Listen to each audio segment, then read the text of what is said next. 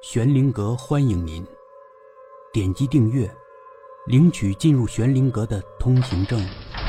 民国奇人第七集，我们哈哈大笑。你土匪？他那个笑嘻嘻的样子跟土匪不搭界。如尘跟着苦笑。那家富户被土匪洗劫了，家里的东西被抢了一空。虽然是老家发生的事情，县长也知晓。我既然带着那串佛珠，他就怀疑我是土匪，或者跟土匪有什么关系。这倒是合理的判断。你是土匪吗？猴子乐呵呵的问如尘。当然不是。那你是怎么搞到那串佛珠的？我其实只是想做件善事。善事。是啊。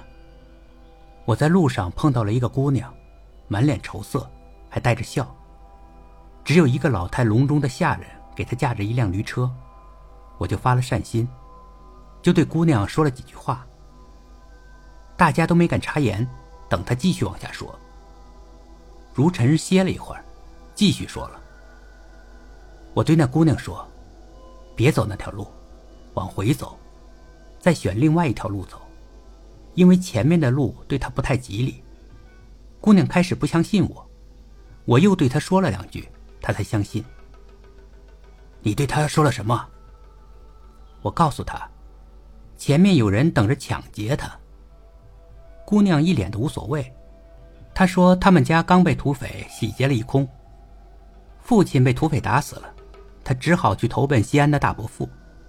身上的盘缠都是找人借的，没什么钱，他不怕土匪来抢他。我只好对他说了实情。这家伙就喜欢卖关子，又停下来不说了。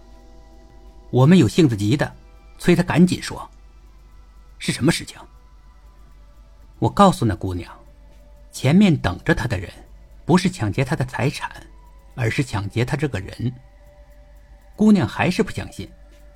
我只好把那个人的相貌告诉了他，那个人也是他家的下人，平时就垂涎姑娘的美貌，姑娘落了难，他就动了坏心思，在姑娘必经的路上等着姑娘，而且他有他的计划，他想强暴了姑娘，生米做成熟饭。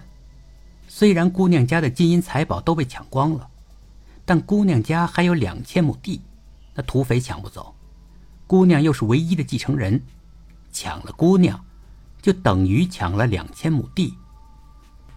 这个下人的算盘是打的挺精的，不过这些事如尘是怎么知道的呢？如尘还是老一套，对这个问题避而不答。我又跟姑娘描述了那个下人的长相，姑娘才相信了我。他临行前，那个下人以关心的口吻打听过他的路线。我们又同行了一段路程，走到另一条安全的路，才和他分手了。那个姑娘为感谢我，就把包袱里的那串佛珠送给了我。土匪把值钱的东西都抢光了，那串佛珠不起眼，没有被抢走，他就只能送我那串佛珠，来表达他的心意，希望我不要嫌弃。我知道那串佛珠的来历，我告诉他，这佛珠太珍贵了，我受之有愧。他的态度反而是更加坚决了，一定要送给我。哎，真没想到，那串佛珠会给我带来这么大的麻烦呢。哦，原来是这么回事儿。本集故事播讲完毕，更多精彩的故事，欢迎到天空之城的主页收听。